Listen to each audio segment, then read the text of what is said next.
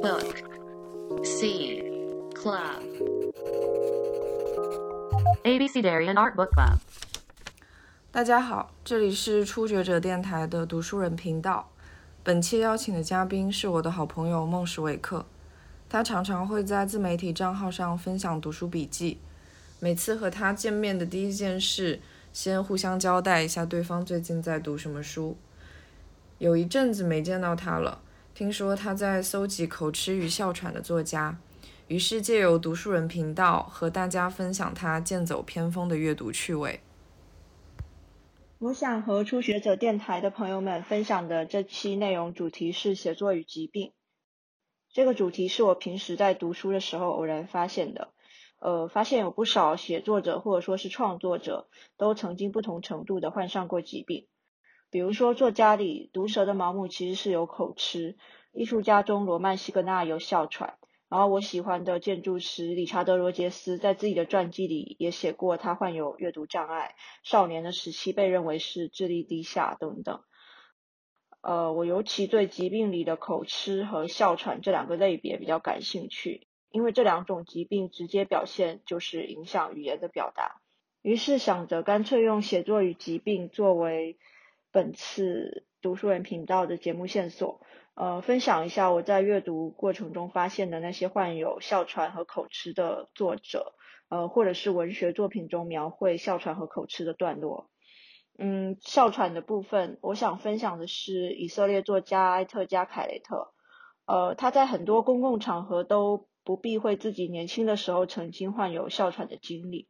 他说，因为得过哮喘，所以深刻体会到紧急时刻需要吸入气或者是叫救护车的时候，必须用最精确的和简洁的方式去表达，人们才会第一时间去理解到他的需求。于是他只写简练的短篇小说。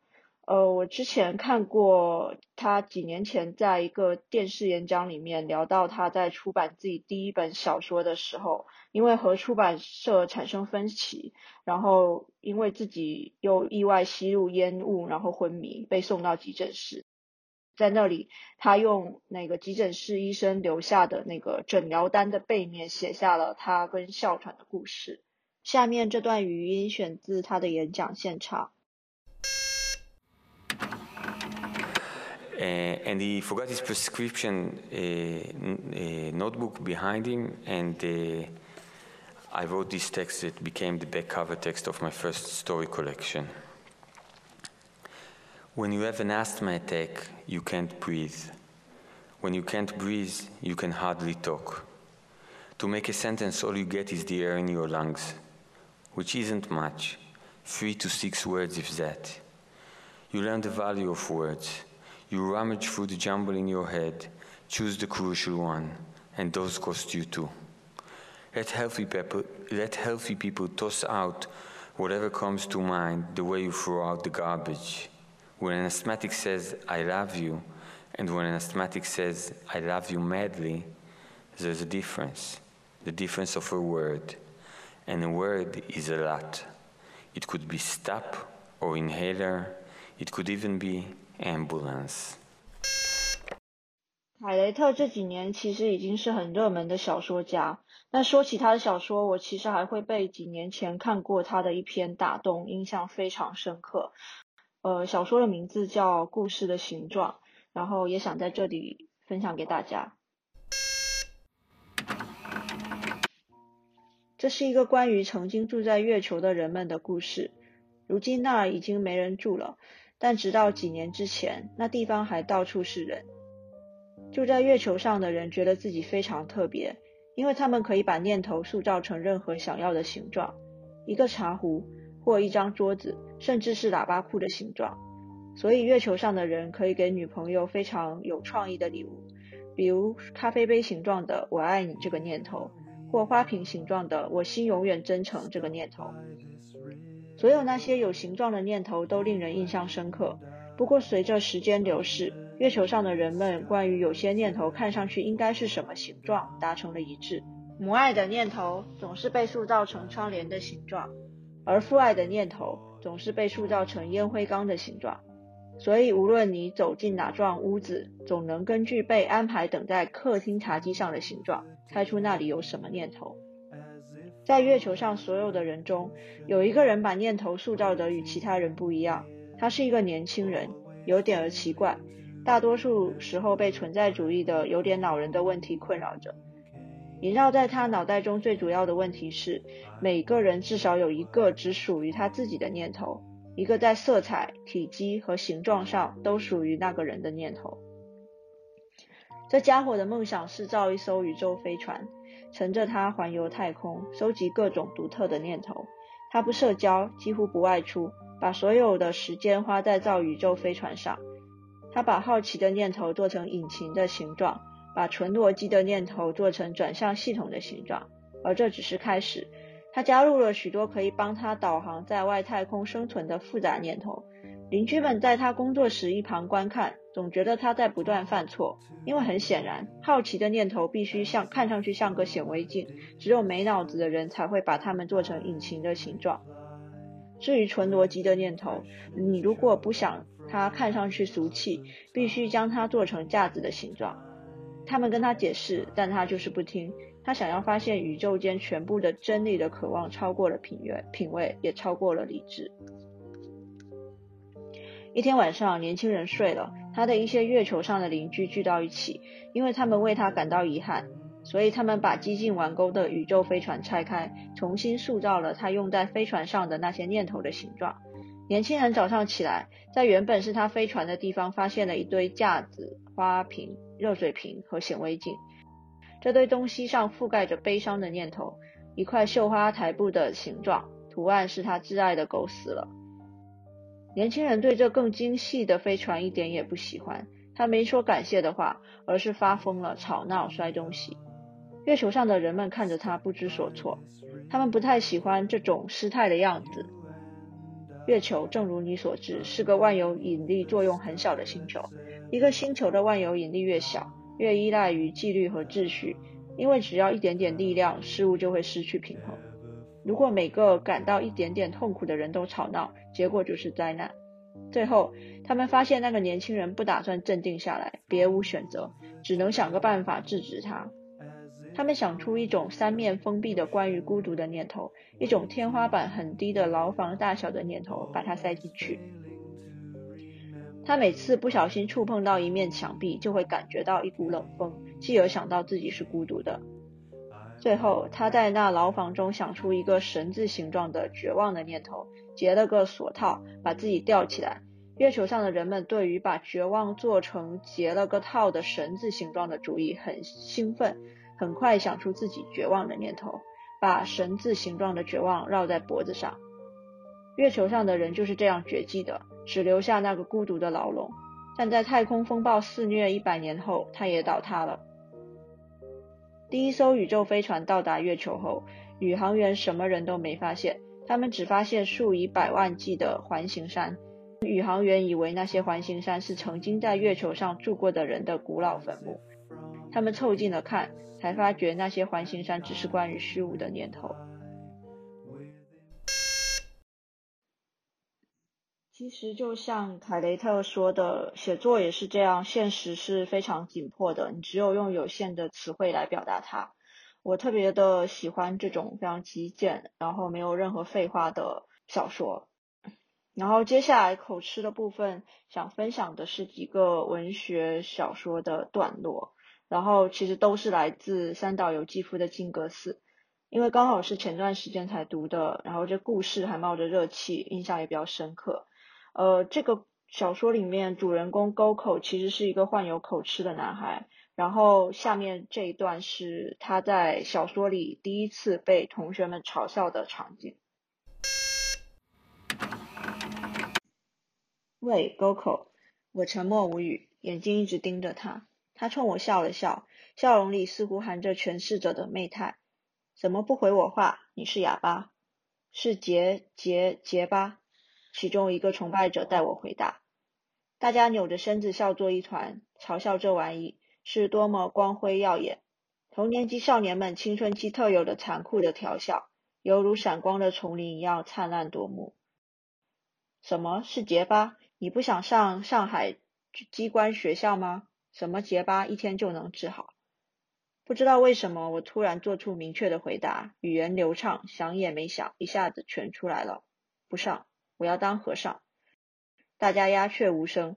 年轻的英雄低着头，从附近拔了一根草茎，含在嘴里。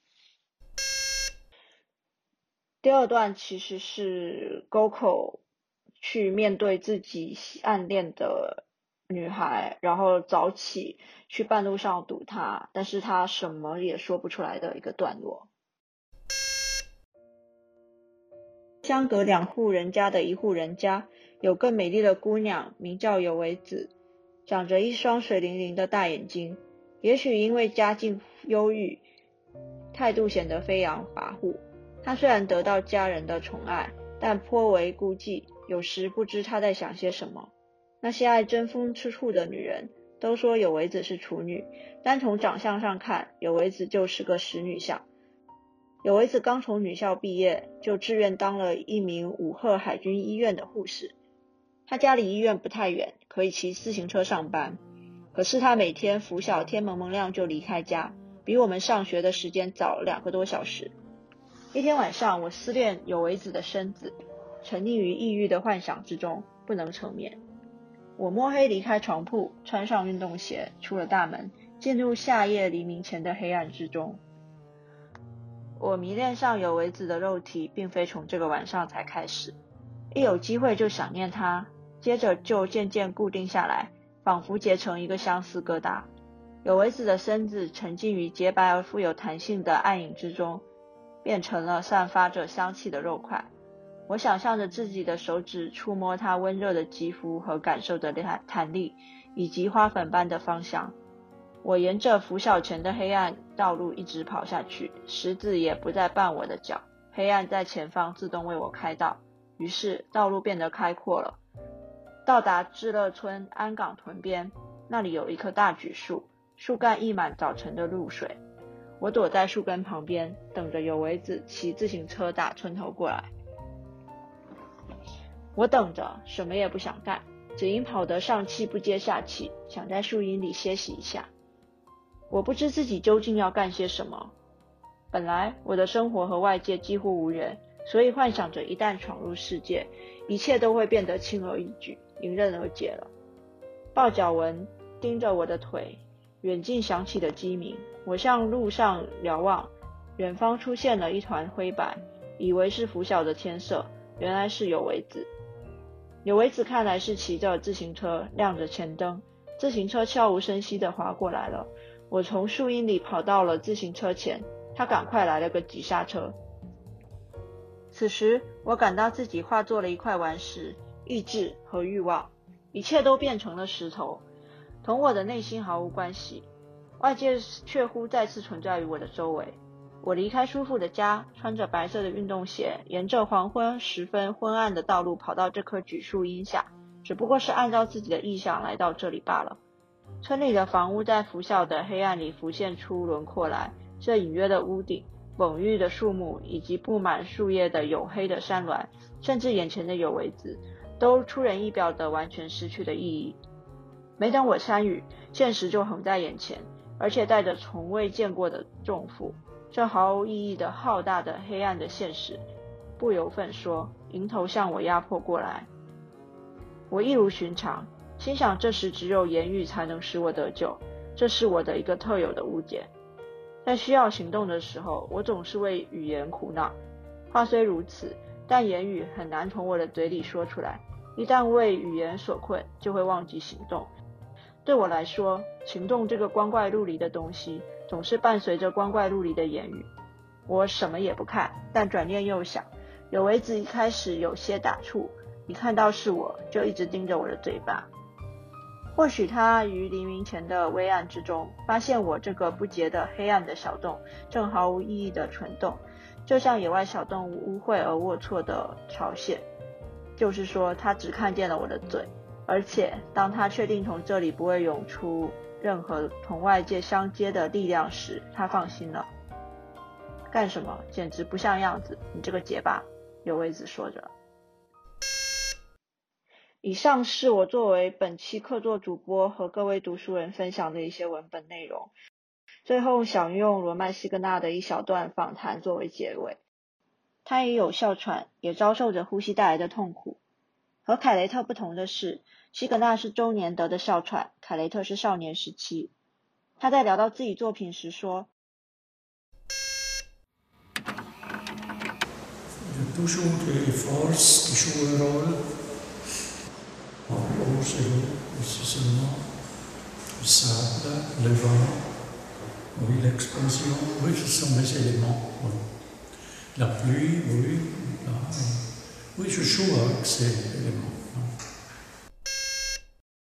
感受水、风、沙子、光线和这里的一切，它们是我的元素，构成了我的作品。